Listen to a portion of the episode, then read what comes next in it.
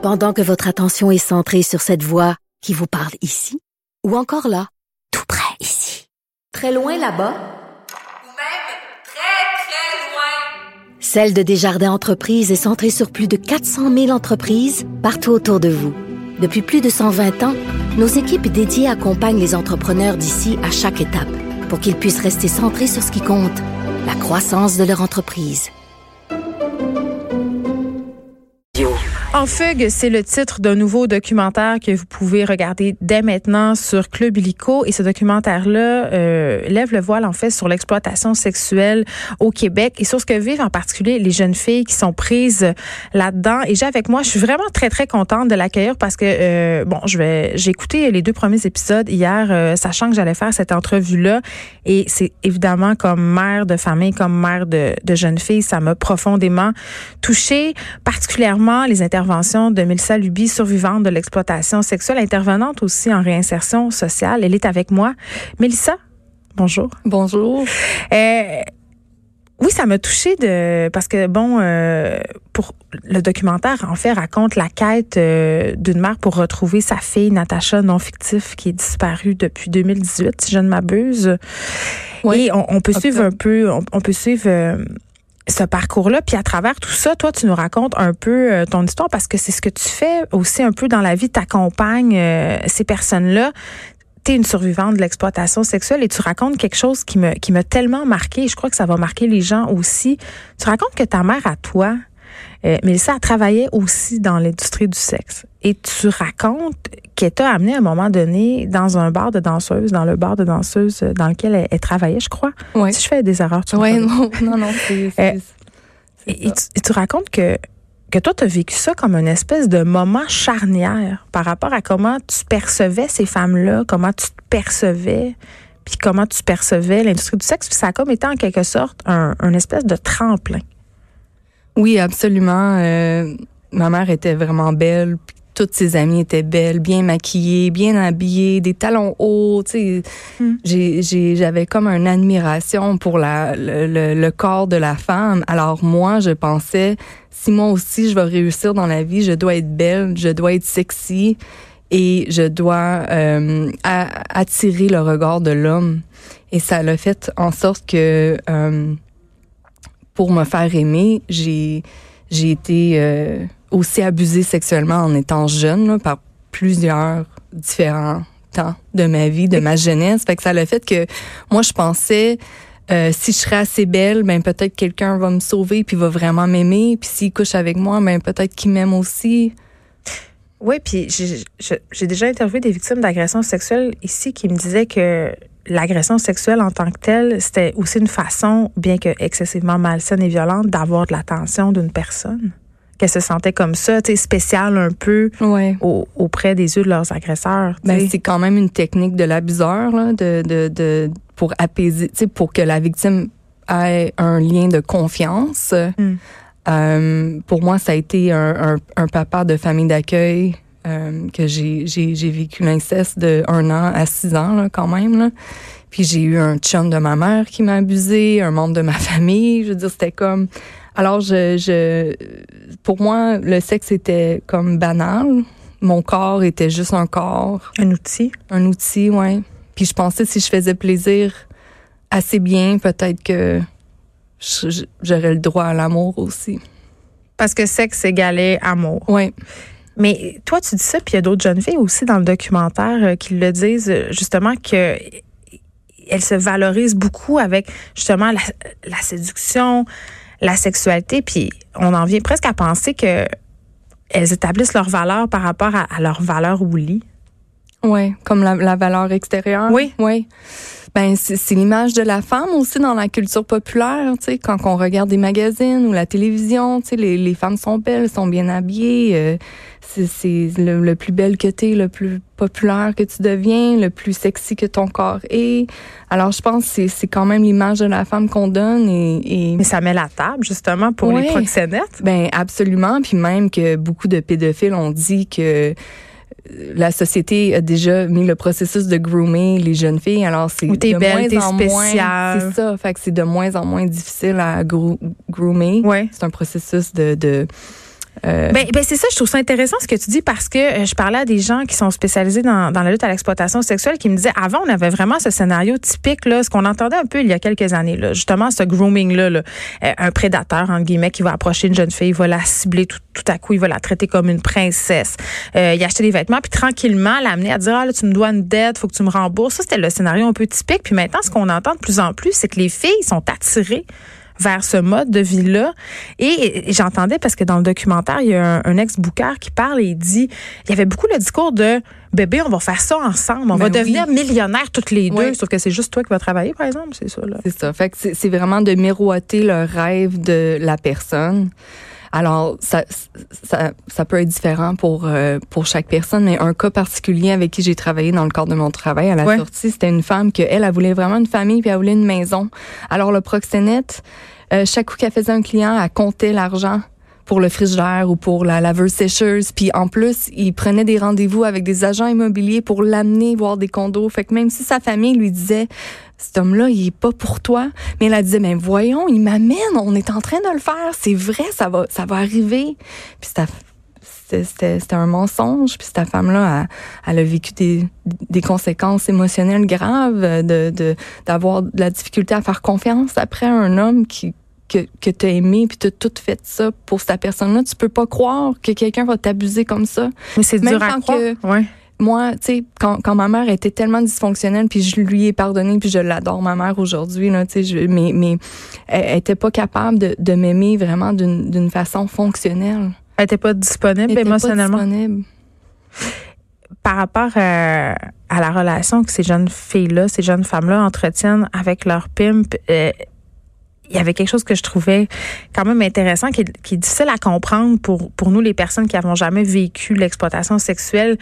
Quand une jeune fille disait dans, dans le documentaire, par exemple, euh, euh, quand il me frappait, j'étais contente, c'était comme ça de l'amour, ou quand il a dit enfin, t'es ma bitch, t'es à moi, je percevais ça comme la, une réussite. C'est difficile à comprendre. Si tu parlais du sentiment euh, d'amour aussi que tu peux ressentir. Ben, tu veux tellement l'amour, puis t'as pas de point de repère de c'est quoi une bonne amour saine. C'est pour ça que je, venais à ma mère. Tu sais, moi, j'avais pas l'empreinte de c'est quoi un, amour qui est vrai, puis qui est pour moi. Puis je pouvais pas croire que ma mère me traitait tellement pas bien, parce que c'était ma mère, puis tu peux pas penser ça, tu sais, mm. c'est difficile à croire. Alors ces femmes-là qui se donnent de tout, psychologiquement, financièrement, physiquement, sexuellement, pour recevoir l'amour de cet homme-là qui te fait accroire plein de rêves que toi, en tant que ben, il joue avec ces rêves-là. C'est ça. Alors, il, va jouer avec ces rêves-là, puis c'est vraiment là l'emprise psychologique, puis au début, c'est comme ça, mais par t'es pas enfermé dans une chambre. T'es pas enfermé dans une chambre, puis par la suite, ben si tu sais, à un, moment donné, la fille, a peut commencer à se rendre compte, OK, peut-être c'est pas vrai, puis à essayer de quitter. Mais là, euh, la menace arrive, la violence arrive. Euh, aussi, tu sais, je connais où ce que ta, ta petite sœur va à l'école. Alors, si tu continues pas à travailler pour moi, ben, euh, il va recruter ta sœur. recruter ta sœur, oui. Ça arrive souvent. Fait que, tu sais, ces gars-là, ils savent tout sur la personne. Fait qu'ils sont capables vraiment d'aller chercher plein de, tu sais, tirer plein de, de fils, là, de, de leur vie pour ben, les manipuler, pour les garder là. Euh, Mélissa Luby, tu parles euh, que ça t'a pris quelques mois pour rentrer dans l'industrie du sexe et environ dix ans t'en sortir. Comment, comment on sort de ça? Comment ça marque? Écoute, euh, ça m'a marqué de tous côtés, juste accepter mon corps. Tu sais, je me, je me suis sentie sale tellement longtemps, pas juste à cause de l'abus sexuel, mais aussi, tu sais, pour moi, je, je regarde dans le passé, là, puis je, vois mon temps dans l'industrie du sexe comme de l'abus, des viols, ouais. des viols et de l'abus collectif. Je me sentis, ma peau, je me sentais sale, puis je, je, me lavais deux, trois fois par jour pendant des années parce que je voulais juste enlever le mal qu'on m'avait fait. Hmm. Mais je j'étais même pas capable de reconnaître que ça venait de ça c'est comme si je l'interprétais de moi-même. Tu comprends que moi, je, je, me sens pas bien, mais je sais pas pourquoi. Fait il y a eu un travail tellement émotionnel, puis euh, je suis encore avec mon mari, ça fait 17 ans, je l'ai rencontré à 19 ans, on a trois enfants ensemble, puis ça, c'est c'est mon miracle, là, sérieusement, que ma famille est saine, puis on est bien, puis on vit quelque chose de tellement beau, puis on était capable de donner à nos enfants quelque chose que toutes les deux, on n'a jamais eu. Là. Et puis le seul homme qui m'a aimé, je l'ai rejeté pendant beaucoup de temps, beaucoup d'années. Ton mari, ça? Sexuellement, oui. J'étais pas capable. Je, je, je m'avais tellement donné, Fait que, tu sais, ça, ça, c'est, comme ça te fait là, tellement un mélangement là, de, ben voyons, j'ai été capable d'avoir du sexe avec plein d'hommes, mais là, l'homme qui m'aime, je suis même pas capable de redonner cette partie-là de, de moi. Fait que ça a été un travail, puis il, il a été extrêmement patient, et puis, on est en amour, là, puis il m'a aimé, là. Puis moi aussi, en fait, même si j'étais pas capable de me donner sexuellement, je me donnais, tu sais, à 100% émotionnellement à cette personne-là. Puis on voulait tellement une famille qu'on qu'on a fort pour ça. Alors, tu sais, il y a eu le travail émotionnel euh, ensemble, euh, séparément aussi. Parce qu'on peut pas, on peut pas rentrer en relation avec quelqu'un puis juste faire un. Tu sais, il faut vraiment être deux personnes euh, whole, je sais pas, complet, Entière. Entières pour vraiment se complimenter. En, en, en, en tout cas, c'est comme ça que y a, y a- Mais là, vous avez Ma- des enfants, t'as Ouais, des oui. filles. j'ai trois filles. Est-ce que tu paniques un peu sur le fait que peut-être euh, elles vont se retrouver sous l'emprise euh, d'un proxénète? Non, je je panique pas. On depuis qu'ils sont vraiment jeunes, j'ai je je voulais moi j'ai j'ai tout fait sexuellement à l'envers. Hmm.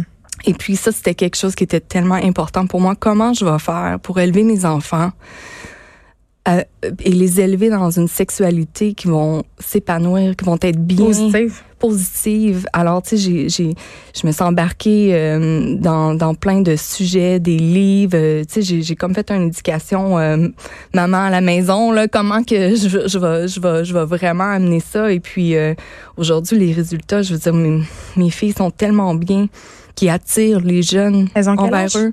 Ils ont 16, 14 et 5 ans. Puis tes plus vieilles, est-ce qu'elles connaissent ton histoire? Ouais. Ben pour moi c'est important de, de tout dire avant que mon histoire devienne publique là, tu sais.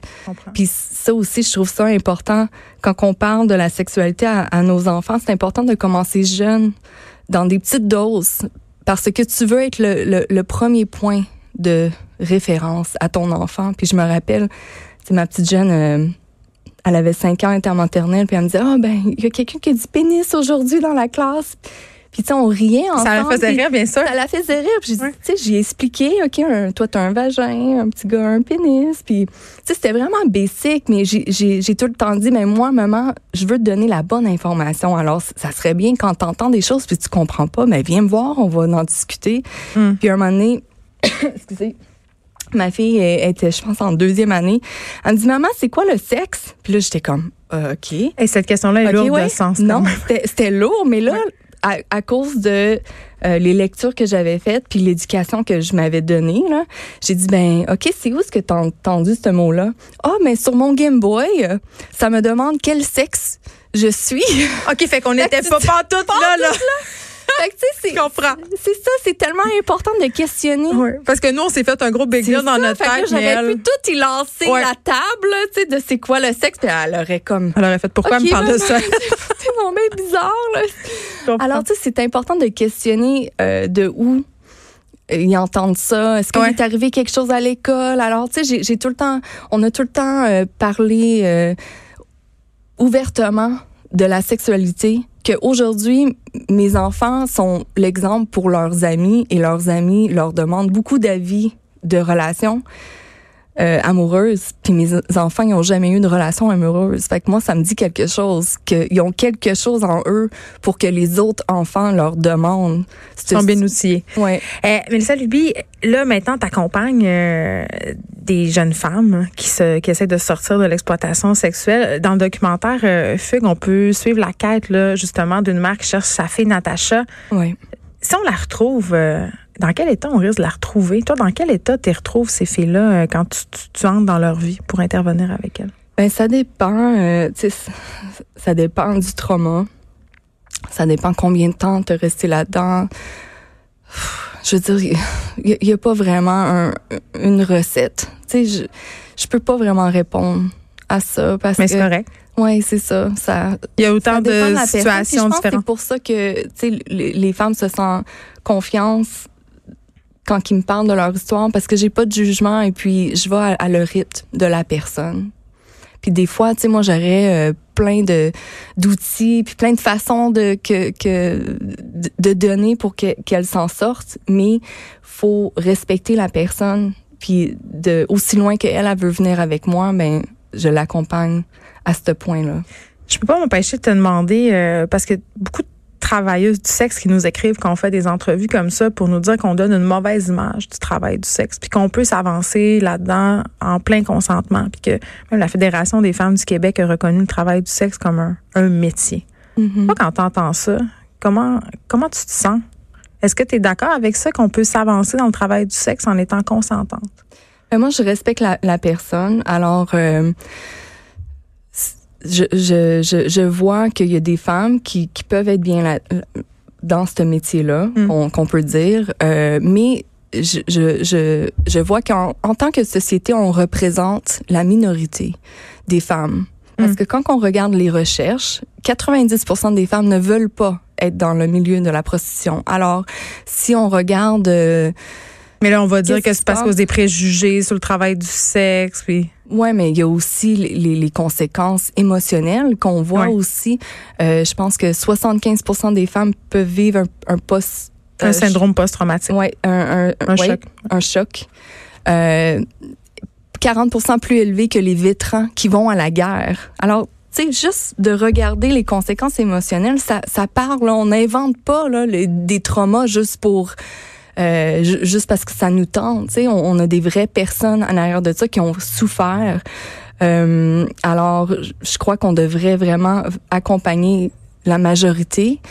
Euh, et puis, s'il y, y a des femmes qui se sentent bien là-dedans, mais c'est, ça appartient à cette personne-là. Je suis pas là pour m'imposer ou la convaincre d'autres. Très bien. Mélissa Luby, merci. Survivante de l'exploitation sexuelle, intervenante en réinsertion sociale. C'est important euh, de le souligner, je trouve, euh, d'autant plus. Euh, ça s'appelle Fugue. C'est disponible dès maintenant sur euh, Club Illico. Je vous le dis, écoutez ça. Moi, je l'ai écouté avec ma fille euh, de 13 ans, Mélissa, hier, puis elle avait beaucoup de questions. Je pense que ça peut être quand même un bon point de départ euh, pour parler de ça. C'est des sujets qui font peur, mais je pense que, Ouais, comme tu le dis, on peut l'aborder de façon franche. Ouais, puis c'est tellement important. Tu sais, on dit tout le temps à nos enfants, est-ce que tu as fait tes devoirs? Puis je pense que c'est important de, de, de parler de la sexualité parce que c'est tellement encore plus important que juste aller à l'école puis faire nos devoirs parce que la intimité. Un petit peu.